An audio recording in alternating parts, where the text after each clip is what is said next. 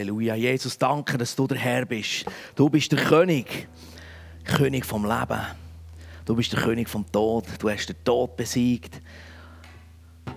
Und du sagst, mir ist alle Macht gegeben im Himmel und auf der Erde. Danke, Jesus, dass alles deinen Füßen unterstellt ist. Und die Herrschaft hast über alles und über allem und über jedem. Amen. Amen. Stell dir vor, dein Herz hört in diesem Moment auf zu schlagen. Jetzt gerade. Du sagst zusammen auf dem Stuhl, aus die Maus. Fertig, Schluss. Was kommt nachher? Was passiert mit dir? Das ist eine Frage, die stellt man sich nicht so gerne, oder? Das ist ein bisschen unangenehm. Ja, was passiert denn nachher? Vielleicht haben wir irgendwo mal gehört, ja, irgendein Prediger hat gesagt, es gibt Himmel, Hölle. Vielleicht hast du schon mal irgendwo in die Richtung äh, in der Bibel gelesen. Die einen, die werden dann bei Jesus sein, so im Himmel. Ähm, und die anderen, ja, vielleicht in der Hölle so, hm, das ist dort, wo irgendwie der Teufel ist, wo es dann gewählt wird. Und so. Und vielleicht hast du schon mal gehört, Reinkarnation. Vielleicht hast du auch schon gedacht, ja, vielleicht komme ich als Mückeli wieder irgendwo auf die Welt. Oder als eine Kuh und darf mich frei bewegen auf der Wiese, hoffentlich in der Schweiz. Nein, ähm, in einem anderen Land, wo ganz sicher nicht irgendwo als Steak auf dem, auf dem Dauerland ist. Vielleicht kommst du ja aus einer anderen Nation irgendwo als Mensch wieder auf die Welt und lebst ein friedliches Leben weiter auf dieser Welt. Und das wiederholt sich so. Ich weiß nicht, was du für Ideen hast, wie das es weitergeht. Was kommt nach dem letzten Pulsschlag? Was passiert mit uns? Glauben wir an eine Ewigkeit? Also wenn du das Lied ernsthaft gesungen hast, dann hast du jetzt ausgedrückt von Herzen mitgesungen. Also ja gut, ich habe ja nicht gehört, ob du wirklich mitgesungen hast, aber ich hoffe, du hast mitgesungen. Ich glaube an ein Leben nach dem Tod. Und ich hoffe, du glaubst an ein Leben nach dem Tod mit Jesus. Mit deinem Herr und Erlöser, wo du dein Leben anvertraut hast. Und wir wollen nämlich heute ein kleines heißes Eisen anschauen, das Thema Hölle. Thema Hölle. Ein unglaublich heißes Eisen. Ähm, Früher, ich weiss nicht, ob du noch zu dieser, zu dieser Generation gehörst, wo der Prediger vorne die Hand aufgehauen hat, den Finger und gesagt hat, Wedle auf, pass mir auf, Bürsteli. Dass du dem Teufel nicht vom Karren gehst. Und etwa noch in die Hölle kommst. Und das waren so Momente, wo Furcht und Zittern in der Kille allgegenwärtig war. Und es gibt tatsächlich, und vielleicht gehören ja auch ein bisschen dazu, Menschen, die sich dann irgendwo aus einer gewissen Furcht davor, nicht ins Hölle zu gehen, für Jesus entschieden haben. Auch ich habe mich in seiner Zeit als Teenager einmal entschieden und gesagt, der Bier geht nicht in die Hölle. Der Bier geht zu Jesus. Und ich weiss noch, der Moment, wo Jesus mich gerufen hat, irgendwo über den Mittag in der Stube, wo ich die Offenbarung habe gelesen und gemerkt habe, dorthin gehe ich nicht. Und Jesus hat gesagt, also komm zu mir. Und ich habe gesagt, Halleluja, Jesus, ich komme. So. Hölle ist ein heißes Eisen, weil nachdem man immer so predigt hat, ist der Pendelschlag, und das kennst du sicher aus deinem Leben, geht in die andere Richtung und man hat nicht mehr darüber geredet. Die Hölle, Thema Hölle, darfst du nicht darüber reden, die wir nicht thematisieren, ist unangenehm. Die, die vor 14 Tagen da waren, Hedonismus, gell, so ein Thema, uh, das, tut, das ist das schlimmste Thema, die wir lieber außer Acht lassen. Wir wollen doch die Themen predigen, die uns glücklich und fröhlich stimmen und wo wir können Halleluja mögen, Halleluja, so, genau. Und so ist Hölle zu einem heißen Eisen geworden und wird total kontrovers diskutiert in christlichen Kreisen. Und ich habe in den Vorbereitungen gemerkt, du, es gibt fünf verschiedene Auslegungen, wie man Hölle auslegen kann. Ich habe gar nicht gewusst, dass man das auf fünffach verschiedene Arten auslösen kann. Und ich bin damit ähm, mit diversen Auslegungen in Kontakt gekommen, wo ich gar nicht gewusst dass es das überhaupt könnte geben aufgrund von der Schrift. Aber mehr dazu ähm, nachher. Thema Hölle, ein heisses Eisen. Ja, wir gehen zuerst einfach eine grundlegende Frage. Glauben wir an ein Leben nach dem Tod? Glauben wir daran, dass es eine Ewigkeit gibt? oder ist einfach fertig. Vielleicht sagst du jetzt so, ja, selbstverständlich glauben wir an ein Leben in der Ewigkeit. Liebe Freunde, das ist noch gar nicht so lange logisch, dass man an ein Leben nach dem Tod glaubt, dass man einfach daran glaubt, es geht dann weiter. Noch vor ein paar tausend Jahren war klar, du, wenn ich den letzten Pulsschlag habe, wenn ich das letzte Mal ausgeschnauft habe und dann die Augen für immer zutue, dann werde ich einfach beerdigt. Und dann ist gut. Fertig, alles die Maus. Und so ein bisschen, ähm, in, meiner, in der Literatur, die ich mich drinnen bewegt habe, in der Vorbereitung zu der Predigt, habe ich gemerkt, du erst so die letzten 100, 200, 300 Jahre, bevor das Jesus auf die Welt gekommen ist, hat man angefangen, darüber nachzudenken, es könnte im Fall dann noch ein Leben geben, Nachher, im Alten Testament war es schon klar, ja, es könnte etwas geben, aber es war gar nicht so real da. Gewesen. Es war nicht so klar. Gewesen. Und dann, irgendwo, vor, bevor Jesus dann mal auf die Welt ist 200, 300 Jahre vor Christus, hat man angefangen darüber nachzudenken, das könnte ja sein, dass es ja, dass es dann noch mehr gibt. So. Und, und das ist vielleicht so eine, eine geistliche Elite, so Mose und, und Abraham, schon klar gewesen, dass es noch ein bisschen mehr gibt. Aber so ein Volk ist das nicht so. Die haben einfach gelebt. Die waren froh, dass sie genug zu essen hatten, das Dach über dem Kopf, ein bisschen Beschäftigung hatten und haben gewusst, wer ihr Gott ist und alles war in Ordnung. Die haben sich da nicht viel Gedanken darüber gemacht, weil ähm, wenn du musst die Lebensunterhalt wirklich erarbeiten musst, dann denkst du nicht darüber, was kommt in, in, in, vielleicht 50 Jahren oder in 40 Jahren, sondern dann bist du im Hier und Jetzt. Und plötzlich ist die Welt ein bisschen moderner geworden und man denkt, aha, du, da gibt es ja noch mehr, da gibt es noch mehr. Es haben sich dann die wildesten Fantasien aufgetan. Ich weiß nicht, ob du das kennst, so das Fegefeuerbild. So, hä? Der Teufel und die Dämonen, die so mit dem Dreizack ah, gehen, gehen, gehen die armen, armen Seelen gehen, gehen quälen, die in die Hölle kommen. Und dort, wo das ewige Feuer brennt. Und es ist heiß wie ein Mohren. Und es tut wie gestört. Zähne klappern. Schmerzen ohne Ende. Man hat sich Unglaubliche. Man hat 2000 Jahre nach Zeit. Die gewaltigsten Bilder, die, die gröbsten Fantasien rund um die Hölle sich auszumalen. Und weißt jetzt seht ihr selber fast, wenn ich über diese Sachen nachdenke und darüber rede, denke Mama mia! Wenn ich daran denke, dass der Teufel und die Dämonen da die armen Seelen quälen. Der Wurm, wo die frisst und frisst und frisst. Es tut weh und hört nie auf. Alles Aussagen, die die Bibel macht. Gewaltig. Krass.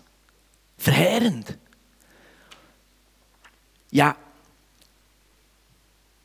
wenn das so schlimm ist, ist das nicht einfach eine Fantasie, wo man nachher plötzlich so. Gibt es die Ewigkeit überhaupt? Und kann, kann das wirklich sein, dass es einfach Himmel und Hölle gibt? Vielleicht ist es ja so, dass, ja, vielleicht hast du den einen oder anderen falsch gemacht in deinem Leben und dann gehst du halt ein bisschen büssen. Und, ähm, aber keine Angst, weißt das tut ein bisschen, tut ein bisschen, aber das ist, hört dann mal auf und dann bist du bei Jesus. Schlussendlich sind wir dann alle bei Jesus. Es haben sich die abstrusesten Ideen, Ideologien, Fantasien aufgetan. Gibt es eine Ewigkeit in Himmel und Hölle? Und die Bibel sagt, ja, es gibt es. Es geht, schau, komm, wir gehen, wir gehen mal zu, zu dem, was Jesus sagt. Er sagt in Matthäus 7, geht hinein durch die enge Pforte. Denn weit ist die Pforte und breit der Weg, der zum Verderben führt. Und viele sind, die auf ihm hineingehen. Denn eng ist die Pforte und schmal der Weg, der zum Leben führt. Und wenige sind, die ihn finden. Jesus sagt, es gibt einen breiten Weg und es gibt einen schmalen Weg. Es gibt zwei Optionen. Wir Schweizer würden sagen, ja, weißt, vielleicht kannst du einen Mittelstreifen. So. Die Schweizer sind die, die den Grünstreifen in der Mitte. Wenn alle Schweizer, dann weisst, wenn einer drauf läuft, vom Grünstreifen, das ist ein Schweizer. Dann entscheidet sich der kurz vorher, so, wir sind ja neutral. Wir leben bis zum Schluss unsere Neutralität. Wir sind Schweizer. Jesus sagt, breiter Weg, schmaler Weg. Grosses Tor, enges Tor. Zwei Optionen. Und das hören wir gar nicht so gern. Das haben wir nicht gern. Zwei Optionen. Das ist doch ein bisschen schwierig. Und schau, ich habe gerade letzte Woche mit jemandem geredet und da, ähm, die hat eine, Begebne, äh, Begebenheit gehabt mit einer, mit einer langjährigen ähm, äh, Kollegin, Freundin, wie auch immer. Und sie haben über den Glauben geredet, sie haben im Kaffee gesehen und über den Glauben geredet. Und dann, irgendwann kommt das Thema Himmel und Hölle und dann sagt die Kollegin, ja weisst, ich bin Mitglied der Kirche, ich bin getauft, ich zahle Kirchensteuer. Ja, ich bete hin und wieder zu Gott. Ja, ich komme in den Himmel, das ist ganz klar. Und dann hat die Person, die ich kenne, gesagt, du, aber jetzt bist du da eine rechte Lebenslüge aufgesessen. Warum soll deine Mitgliedschaft in der Kirche, deine Kirchensteuer zahlen, deine Gebete dich in den Himmel bringen? Ja, das ist einfach so. Das ist einfach so. Jemand anderes hat mal gesagt, weißt wenn ich nicht in den Himmel komme, dann gehe ich zu all meinen Kumpels in die Hölle Party machen. Dort ist dann, weißt du, dort sind all die, die, die krassen Musiker, dort geht es ab. Ich mag doch nicht so klassische Musik hören im Himmel. Also für alle die, die nicht gerne klassische Musik haben, es wird schwierig. Es wird schwierig, wenn du Himmel willst. Was haben wir für eine Vorstellung von Hölle? Was haben wir für eine Vorstellung, wie man in die Hölle kommt oder in den Himmel? Jesus geht noch ein bisschen weiter. Der Lukas hat auch eine Begebenheit festgehalten. Und da sagt der, Jesus sagt, also das ist eben, wie gesagt, da, da hat ähm, ein Geistlicher gefragt, du Jesus, wie geht's dir? Und wenn, wenn ähm, noch zum Nachprüfen, das, was ich vorher gesagt habe, weißt, hat ja auch bei der, bei der, äh, bei der geistlichen Elite es ja zwei Gruppierungen gegeben, die wir gut kennen aus der Bibel. Die Sadduzäer und die Pharisäer. Und die Sadduzäer, die haben explizit nicht an, eine, an ein Leben nach dem Tod geglaubt. Für die ist das Hirn amputiert zu denken, dass irgendwie ein Leben nach dem Tod möglich ist. Und die Pharisäer, die haben gesagt, doch, doch, es geht weiter. Da siehst du, die, die Spannung, die ist da. Und jetzt kommt eben genau die Spannung. Jemand fragte ihn, also hat Jesus gefragt, Herr, werden nur wenige errettet werden? Also irgendwie ist die, die, die Frage nach der Auferstehung und nach dem, wie geht es denn weiter, da gewesen. Jesus erwiderte, die Tür zum Himmel ist eng, bemüht euch hineinzukommen. Denn viele werden es versuchen, doch wenn der Hausherr die Tür verschlossen hat, wird es zu spät sein. Okay, Freunde, hier haben wir sogar einen Hinweis drauf, es gibt ein zu spät. Es geht es spät. Spannend, was Jesus sagt. Dann werdet ihr draußen stehen, klopfen und bitten. Herr, öffne uns. Doch er wird entgegnen, ich kenne euch nicht. Ihr werdet sagen, aber wir haben doch mit dir gegessen, getrunken und du hast in unseren Straßen gelehrt. Da wird er euch entgegnen, ich sage euch, ich kenne euch nicht. Fort mit euch, die ihr böse und ungerechte Dinge tut. Dann wird lautes Weinen und Zähneknirschen ertönen. Denn ihr werdet Abraham, Isaac, Jakob und die Propheten im Reich Gottes sehen. Ihr werdet hinausgeworfen. Dann werden Menschen aus der ganzen Welt kommen und ihre Plätze im Reich Gottes einnehmen. Und macht euch eines klar. Manche, die jetzt gering geachtet werden, werden dann geehrt sein. Und andere, die jetzt geehrt werden, dann, werden dann gering geachtet werden. Jesus sagt, es gibt eine Ewigkeit, es gibt ein Leben nach dem Tod und es gibt Option A oder Option B. Das ist ganz, ganz, ganz eine wesentliche und wichtige Botschaft. Es gibt eine Ewigkeit und es gibt zwei Optionen. Was bedeutet Hölle im biblischen Kontext. Wir werden kurz noch ein bisschen hineinschauen. Ich weiß nicht, wie es dir geht, ob du dich mit dem Thema Hölle oder Ewigkeit schon mal auseinandergesetzt hast, ob du da vielleicht sogar äh, Profi drin bist. Ähm, es ist ja so, dass wir eigentlich, ich weiß nicht, ob du dich noch erinnerst, so die Dia-Bilder, die es damals gegeben hat. So die Dia-Kasten hergestellt, dann hat man so ein Dia ums andere rein, reingejubelt. Und die Bibel stellt mir das so, wenn ich Offenbarung lese oder wenn ich so die Endzeitreden von Jesus durchgehe, dann kommt mir immer so wie ein Dia also vor, vor das Gesicht. Äh, und, und ich sehe so, einen kurzen Moment habe ich einen Einblick in etwas, was Jesus lehrt, wo über den Tod rausgeht oder, oder ein bisschen ans Ende ähm, von, de, von diesem Zeitalter hier geht. Und weißt, wir, wir Menschen oder wir Schweizer, wir haben ja gerne so Facts. Wir wissen gerne, was kommt, wir sind gerne vorbereitet und wir hätten am liebsten einen kompletten Erläuterungsbericht, was passiert, wenn die letzte Pulsschlag, die letzte Herzschlag war. Dann kommt Folgendes und du kannst checklistenmässig durchgehen und wissen, das, das, das passiert nachher und ich bin safe. Ich weiß, was kommt. So. Aber jetzt gibt die Bibel uns eigentlich nicht so einen Erläuterungsbericht, sondern sie lässt uns ein bisschen im Dunkeln. Jetzt denkst du vielleicht, ja, nein, nein, das ist gar nicht wahr, die hat ja mega viel gegeben. Hey, weißt du was? Wir haben nur so ein paar Diabildchen von dem, was kommt nach dem Tod. Wir haben nur ein bisschen Diabildchen von dem, was dann kommt noch. Richtig, sagen wir dann mal, endzeitmässig. Wir wissen nicht alles. Wir haben nicht ein komplettes Bild, wo wir sagen können, es ist so, so, so, so und so. Und gut, das predigen wir jetzt. Es wäre kein heißes Eisen und es würde heute Morgen wahrscheinlich nicht in die Serien gelangt werden, wenn es einfach klar wäre. Und wenn jeder von uns würde sagen, ja, es ist einfach so. Weil es ist eben nicht einfach so klar. Und da merken wir ging wie mehr, vieles, was wir als, es ist klar, es ist doch so angeschaut haben, müssen wir heute sagen, nein, es ist einfach eine Möglichkeit. Wir haben einfach ein Diabild gesehen und das Gefühl gehabt, das ist es. Aber es gibt noch zwei, drei, vier andere. Und so haben wir gemerkt, hinter Fahne, da müssen wir ein bisschen breiter werden. Himmel und Hölle sind eigentlich Zustände, wenn wir hier Himmel haben und hier Hölle, die sind jetzt auf dieser Welt präsent. Die sind da. Die sind so wie ineinander verflochten.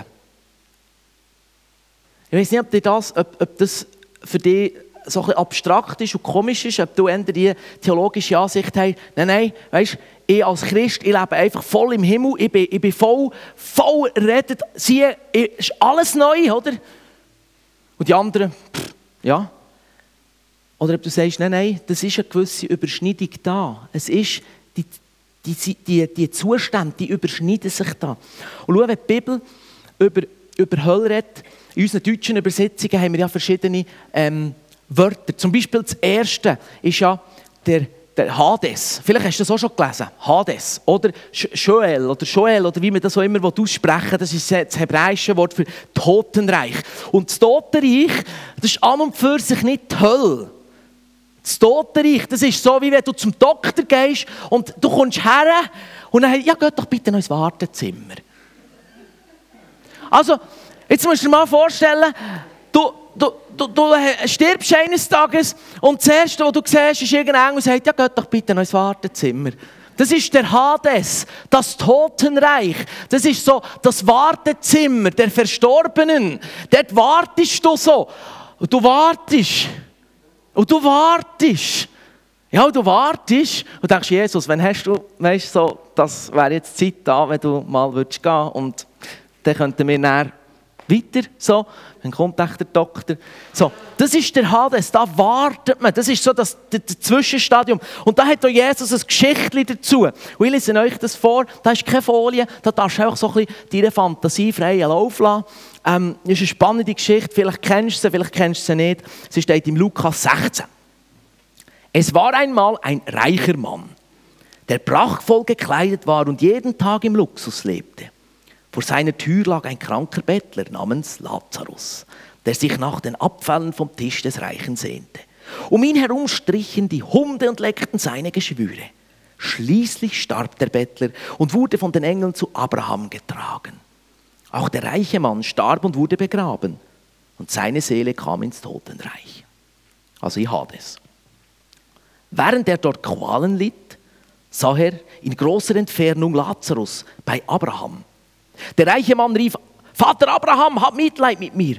Schicke mir Lazarus, damit er seine Fingerspitze in Wasser taucht und mir die Zunge kühlt, denn ich leide entsetzliche Qualen in diesen Flammen. Doch Abraham sagte zu ihm, Sohn, erinnere dich, dass du in deinem Leben alles hattest, was du wolltest. Während Lazarus nichts hatte, so wird er jetzt hier getröstet und du leidest. Außerdem trennt uns eine tiefe Kluft voneinander. Wer von hier zu euch gelangen will, wird durch diesen Abgrund daran gehindert und ebenso kann von euch niemand hier herüberkommen. Wir sehen wieder, zwei Zustände. Tiefen Graben. Also das Wartezimmer, da hocken nicht alle im gleichen Wartezimmer. Schön nebeneinander und warten drauf. Und warten drauf, dass das Gericht kommt. Über das Gericht wird ja in dieser Serie auch noch predigt.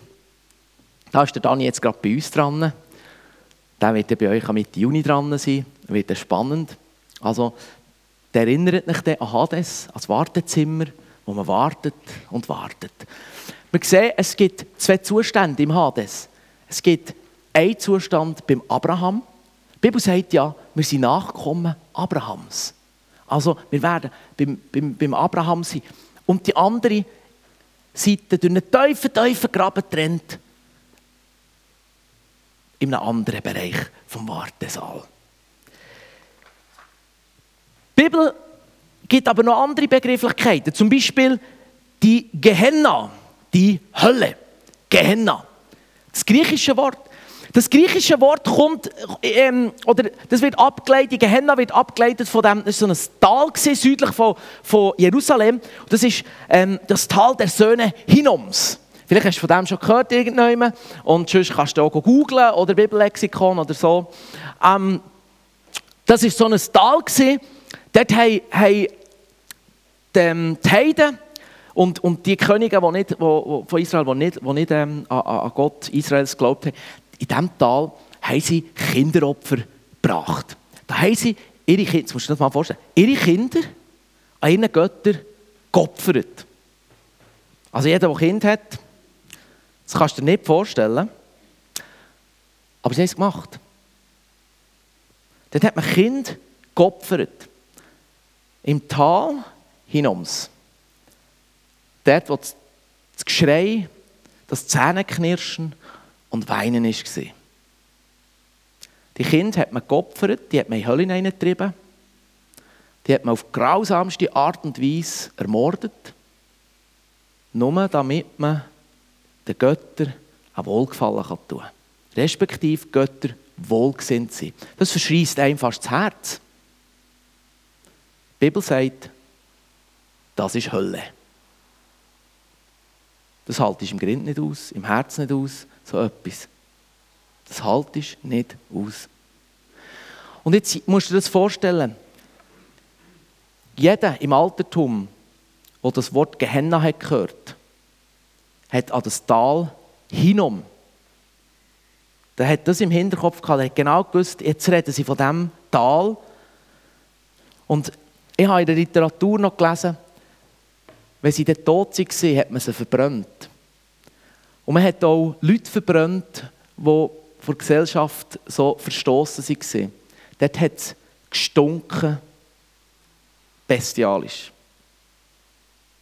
Es hat gemüffelt, es hat immer Feuer gebrannt, es hat immer geraucht, es war einfach hässlich. Jetzt musst du dir das mal vorstellen, wenn Jesus von der Gehenna redet, dann weiss jeder, dann hat jeder in den Süden geschaut und hat gewusst, er hat jetzt von diesem Tal dort hinten, von diesen Höllen. Von diesem grusigen, grusigen, grusigen Fleck Erde. Das ist Hölle, Freunde. Das hat jeder gewusst. Und ich weiß jetzt nicht, wie es dir geht in deinem Herz. Mir tut es so ein bisschen. Das ist schlimm. Und jetzt sagt die Bibel, das ist der Ort, wo Menschen herkommen, die mich nicht wollen. Die nicht mit mir leben wollen. Die sich weigern, mit mir eine Beziehung zu haben. Das ist der Ort, der Trennung, des Alleineseins, des Schreckens.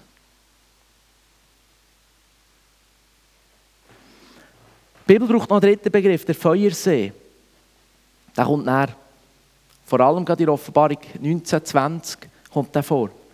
Das geht wiederum zurück auf das Tal. Feuersee, dort hat immer Feuer gebrannt. Dort hat es immer geraucht. Dort hat man Abfall verbrannt. Dort war grusig. Es wird der Feuerseher sein. Man hat gewusst, da sind Leute einfach ins Zeug rausgeschossen worden und dort unten verbrannt. Das ist grusig. Und wenn wir jetzt das Mal, wenn du deine Bibel auftust und irgendwo liest und du kommst an das Wort Hölle vorbei, denk an das Tal der Söhne Hinoms, an die Gehenna. Dir das mal ein bisschen aus, wie das ist gesehen. Vielleicht hast du noch irgendwo Literatur, wo das kannst du nachschauen. Warum gibt die Bibel uns nicht mehr Einblicke? Kurze Frage, hat er diesen Einblick vorher gelenkt? Mhm. Gell, diesen Einblick hat er gelenkt. Du brauchst nicht mehr Erläuterungsbericht oder, darüber, wie schlimm das ist. Wir haben jetzt heute schade, wir haben heute nicht, wenn wir, wenn wir jetzt noch zwei Stunden Zeit hätten, könnten wir dann noch den Himmel anhängen. Gell? Aber jetzt bin ich leider heute nur mit der Botschaft vom, von Hölle da. Gell? Heute wird es vielleicht so... Vielleicht, vielleicht Vielleicht gehst du heute so ein bisschen mit dem malauen Gefühl durch die Türen raus. Freunde, die Bibel gibt nicht mehr Einblick, weil wir nicht mehr Einblick brauchen. Wenn wir die Gehenna, wenn du heute mit dem heimgehst und weißt, die Gehenna, der grusige, grusige Ort, dann würde ich sagen, dann könnt ihr jetzt aufhören zu predigen. Dann haben wir das Ziel erreicht. Mehr Einblick brauchen wir nicht. Mehr müssen wir nicht wissen. Mehr brauchen wir nicht zu wissen. Und gleich gibt uns die Bibel eben, wie gesagt, immer wieder die, die, die Einblicke und sagt, hey Freunde, es ist eine Realität, es ist eine Tatsache, es ist ein Ort, wo es gibt. Es ist ein Zustand, wo es gibt. Es ist ein Zustand, wo abgeschnitten ist von Gott in der völligen Trennung. Ein Leben weit weg von Gott, von seiner Liebe, von seiner Gemeinschaft, von seiner Fürsorge, von all dem Guten, was wir jetzt schon hier zum Teil einfach erleben. Es ist ein völliges Abgeschnittensein. Ich weiß nicht, ob du dich an die einsamsten Momente in deinem Leben kannst zurückerinnern kannst. Vielleicht bist du auch gerade drin, ich weiß es nicht. Der einsamste Moment, den du hast in deinem Leben Jetzt tust du dann noch mal, mal 10 oder mal 20 rechnen und merkst, Hölle ist ein Ort von absoluter Einsamkeit. Die, die sagen, ich gehe Party machen in die Hölle, die sind an brutalen Lebenslüge aufgesessen. Es wird einfach einsam, dunkel, trostlos sein.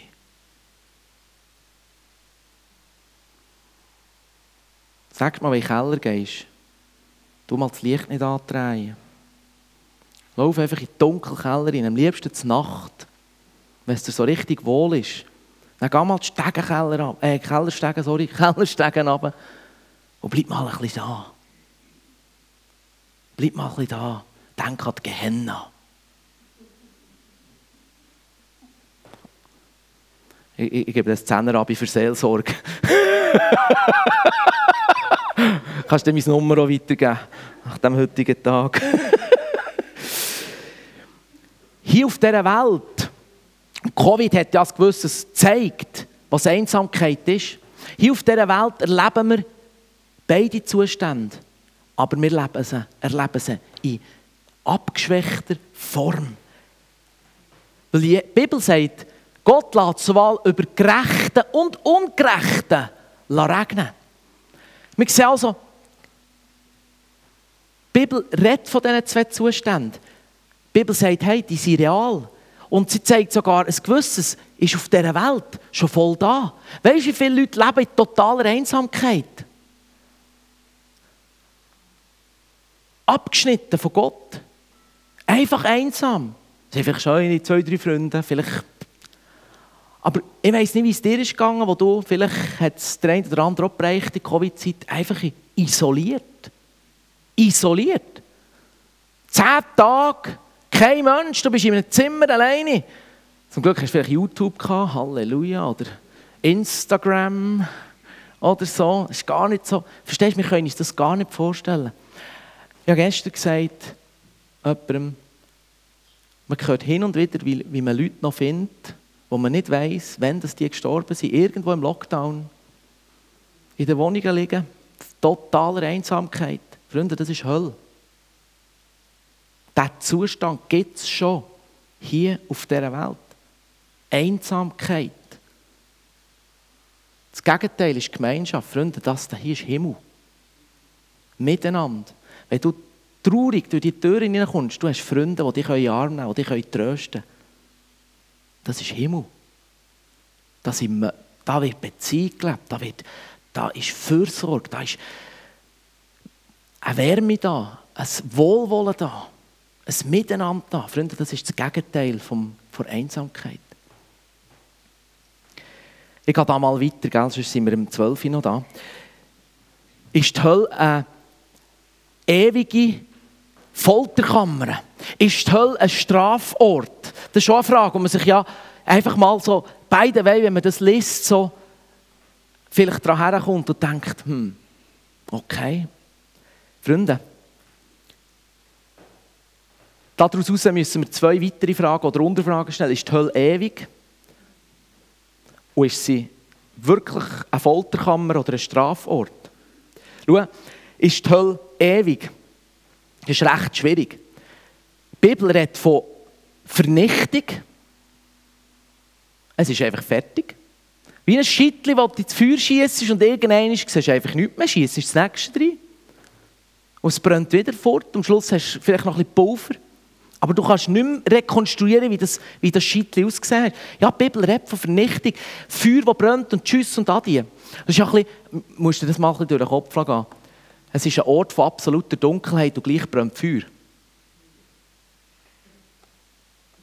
Bei uns auf der Welt gibt Feuer Licht. Und gleich sagt die Bibel, es ist dunkel. Wie bringst du das zusammen? Ich weiß nicht, ist sie ewig? Es kann auch eine ewige Vernichtung sein. Es kann ein ewiger Zustand von Vernichtung, von, von Auslöschung vom Leben sein. Du existierst echt einfach nicht mehr, wenn du dort bist. Man weiß es nicht. Es kann aber auch ewig sein in einem Zustand, wo trennt ist von Gott. Die Bibel lädt im Fall eben eine gewisse, eine gewisse Breite zu. Sie sagt nicht, so oder so ist es. Es gibt eine Spannung, die können wir nicht auflösen.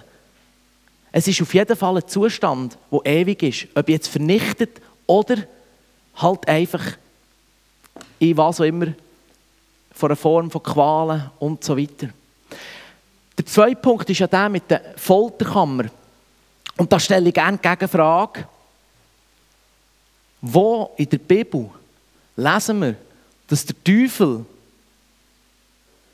der Henker ist oder der Vollzugsbeamte, der mit dem Dreizack geht.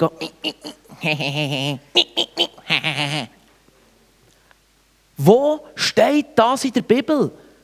Dass, dass Menschen gefoltert werden in der Hölle. Und meine nächste Frage wäre, haben wir wirklich so ein sadistisches Gottesbild, dass Gott es nötig hat, Menschen an einem Folterknecht auszuliefern, dass sie bestraft werden, dass sie gefoltert werden, dass sie so richtig bis aufs Äußerste rausgequält werden? Weil wir uns eins sehen, der Teufel und die Dämonen, das werden eines der ersten Bewohner sein, vom Feuersee, von der Gehenna.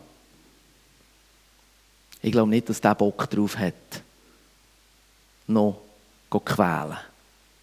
Und er muss sich schon selber irgendwie einen Schlag finden dort in, dieser Dunkelheit. Und sein Reich im Moment, oder sein, sein Bewegungsradius ist hier auf diesem Globus, Freunde. Der hat gar nicht mehr die Macht. Der hat gar nicht mehr die uneingeschränkten Möglichkeiten. Wenn wir also die Fantasie oder die Idee haben, dass die Hölle eine Straf- und Folterkammer ist, dann müssen wir uns überlegen, ah, ja, wie? Ist das wirklich möglich? Und diese Frage, die überlasse ich dir.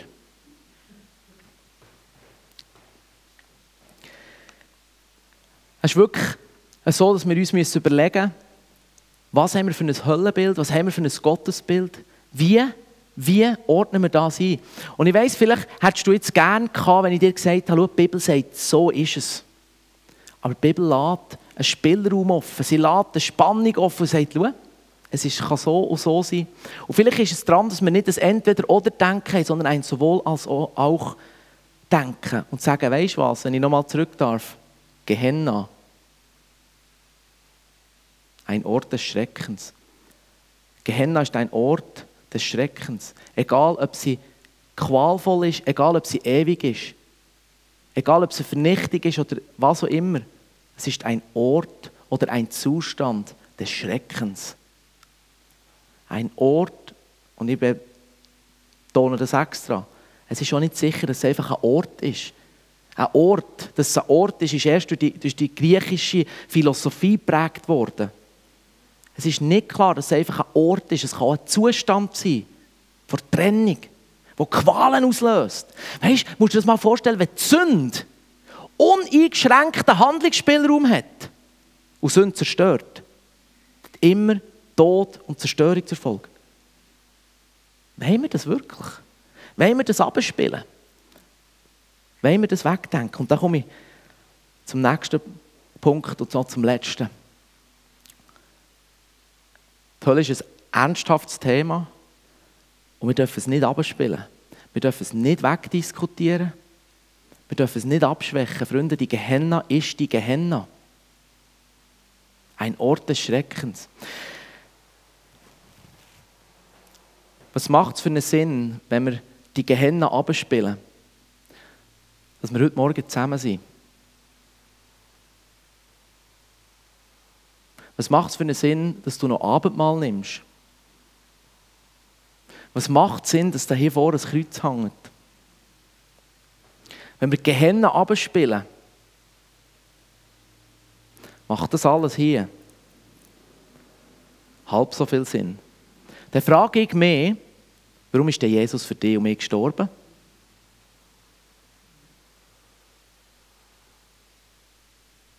Und Freunde, vielleicht denkst du jetzt, ja, das hat ja gar niemand im Sinn, die Gehennen abzuspielen.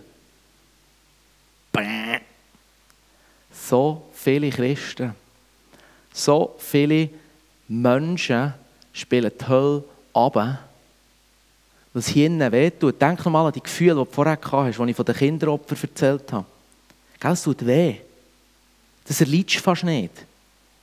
Das ist etwas, wir Menschen sind nicht unbedingt so mega Profis in so Sachen erleiden. Wir, wir, wir wollen nicht unbedingt mega, äh, wir sind nicht sadistisch. Wir wollen nicht, wir wollen nicht uns Qualen zufügen, wenn, es nicht unbedingt, wenn es nicht unbedingt muss sein Und darum, wenn man von Gehenna redet, wenn man über ein Leben nach dem Tod redet, dann ist das unwohl. Das ist, und je näher dass du kommst an diesem Moment, merkst du, ja,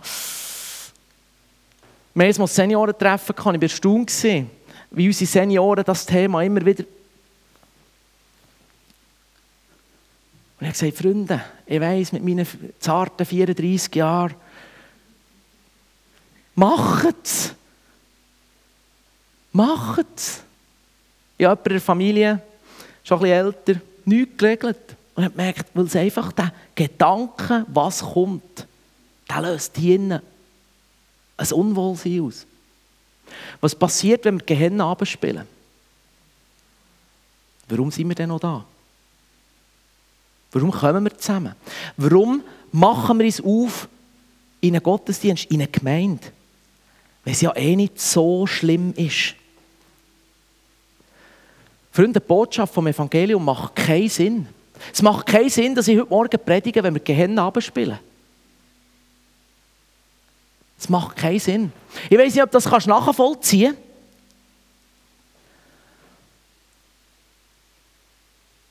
Aber du und ich, wir haben einen Auftrag, den Menschen von Jesus zu erzählen. Warum solltest du auf den Menschen von Jesus erzählen, wenn es eh nicht so schlimm ist? Ja, es ja eh... Warum sollst du ihnen von der Botschaft vom Kreuz erzählen, wenn er eh... Ja, ich weiß eh nicht so recht, was kommt.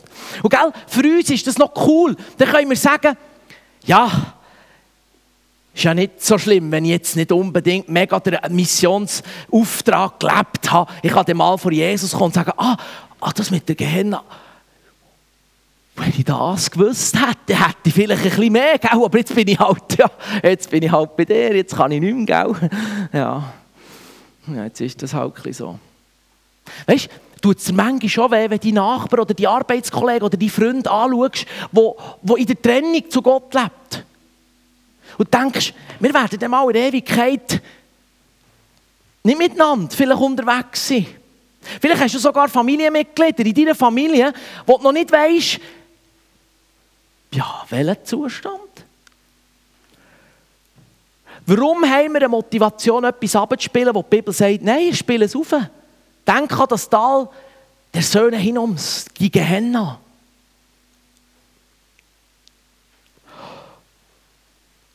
Warum sollten wir etwas abspielen, was die Bibel aufspielt und sagt, das ist im Fall eine Tatsache? Das ist real. Und ich weiß, es ist ein heißes Eisen, über das zu reden.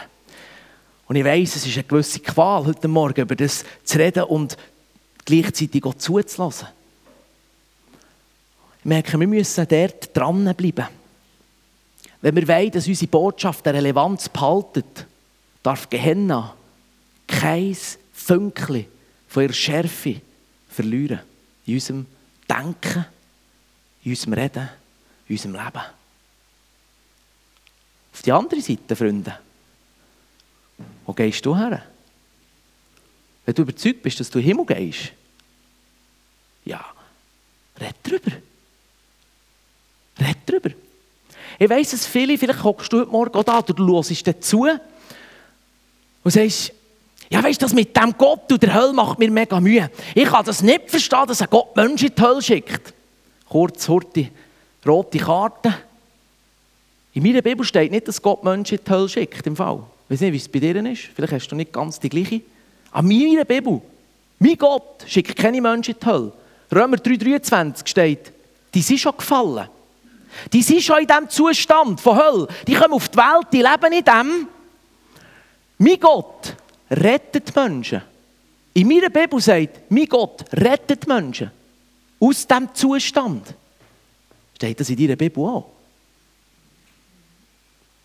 Ja, steht auch in deiner Bibel. Das ist im Fall auch ein Irrtum, wo viele, viele Menschen und Christen glauben und Mühe haben, mit dem Thema Hölle, weil sie immer noch davon ausgehen, der Gott schickt irgendwie Leute in die Hölle, weil sie halt nicht das machen, was er will. Man hat gleich noch das sadistische Gottesbild, der Keib schickt, ich kann dir sagen, das macht mir schon ein bisschen Mühe.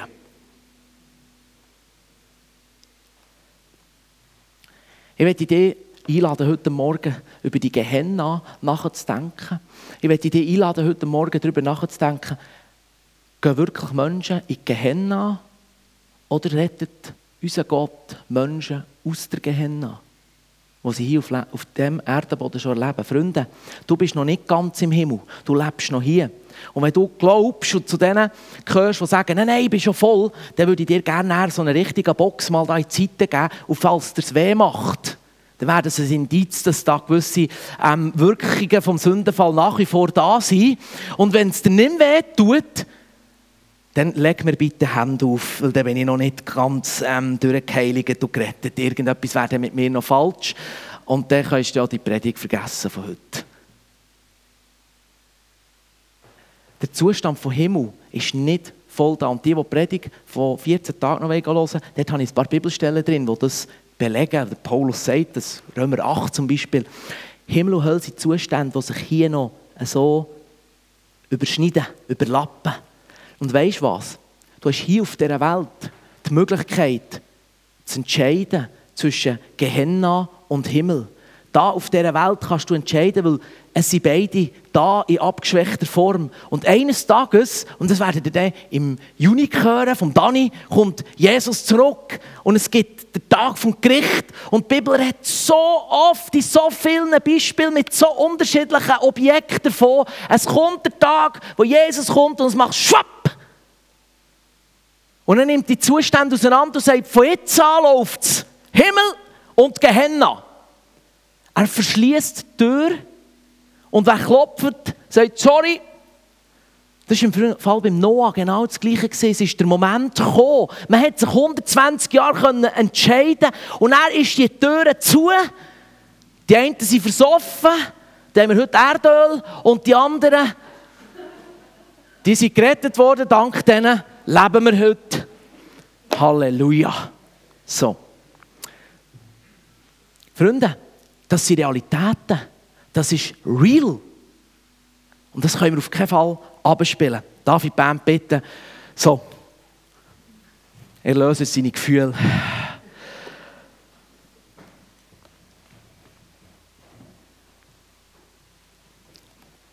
Eine gesunde Ewigkeitsperspektive gibt ihm und meinem Glauben Kraft, Autorität. Daran glaube ich. Und schau, ich lese zum Abschluss von dieser Predigt Offenbarung 21. Und er sagte auch, da hat der Johannes viel gesehen, es, ist, es geht noch ganz wenige Sätze und er ist die Braut und der Bräutigam, Halleluja, im neuen Jerusalem und es jauchzt mein Herz. Und er sagte auch, es ist vollendet. Ich bin das Alpha und das Omega, der Anfang und das Ende. Jedem, der durstig ist, werde ich aus der Quelle, die das Wasser des Lebens enthält, umsonst zu trinken geben. Halleluja. So gut. Wer siegreich ist, wird diesem alles empfangen. Ich werde sein Gott sein und er wird mein Sohn sein. Das klingt doch super. Das beschreibt der Himmel.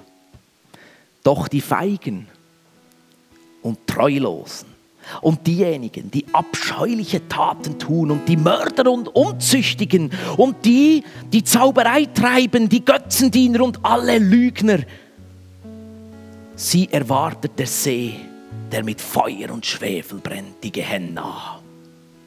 Das ist der zweite Tod. Schau, wir leben in einer unglaublich glücklichen Position. Wir dürfen uns entscheiden. Und wenn du denkst, ja, die Hölle ist ja für mich als Retter gar nicht so relevant, doch, sie ist relevant für dich.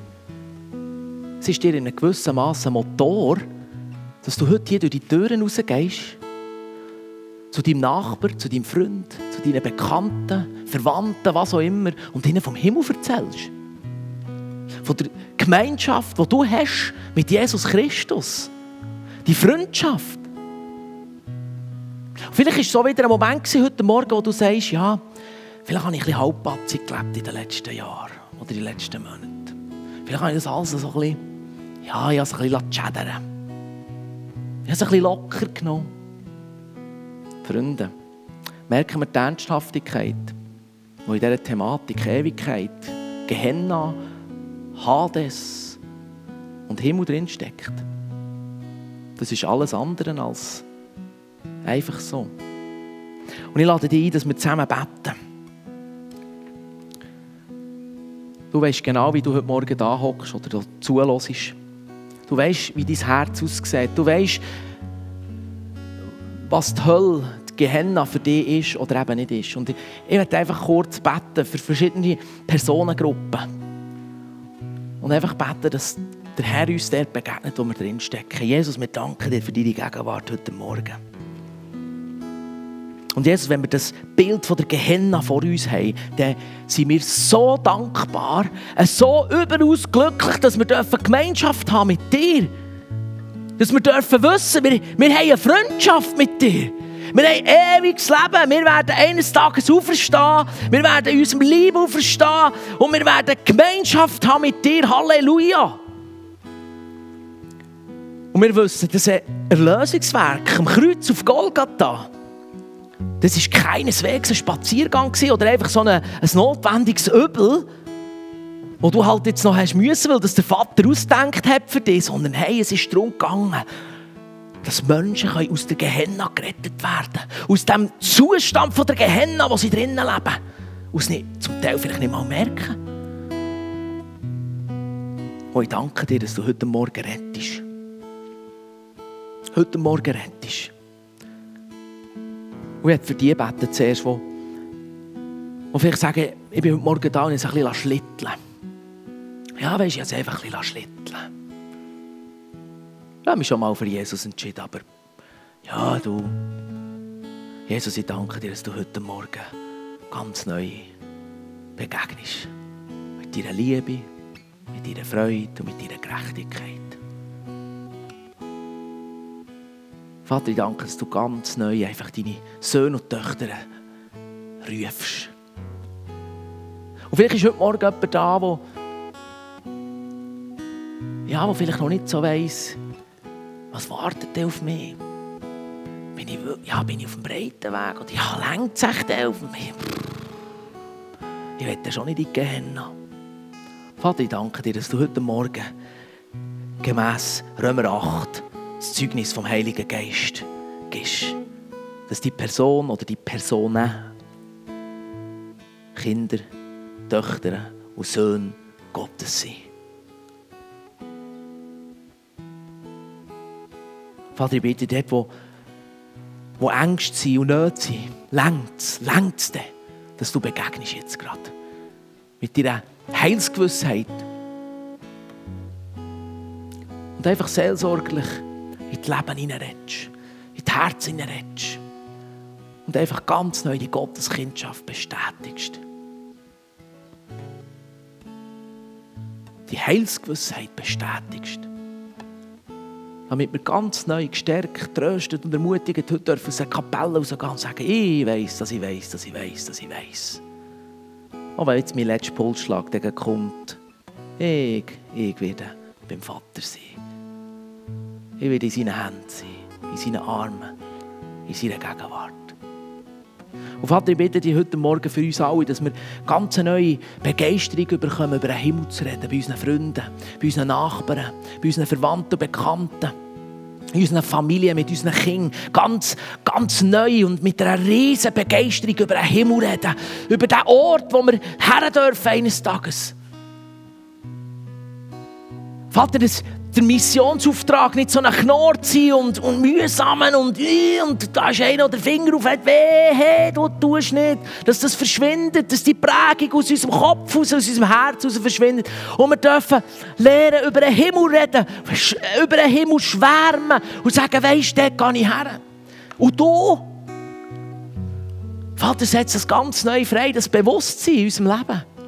Die Freude, die Botschaft vom Himmel. Vater, ich bitte, dass wir nicht Sonntag für Sonntag hinhocken in Gottesdienst, uns Zähl kleben und dann gehen wir wieder raus. Sondern, dass wir da ermutigt werden, eine Sicht bekommen auf den Himmel, auf das, was uns wartet. Dass das Evangelium nicht nur einfach irgendwie von Kanzeln oben kommt, sondern das Evangelium in uns lebt, durch den Heiligen Geist.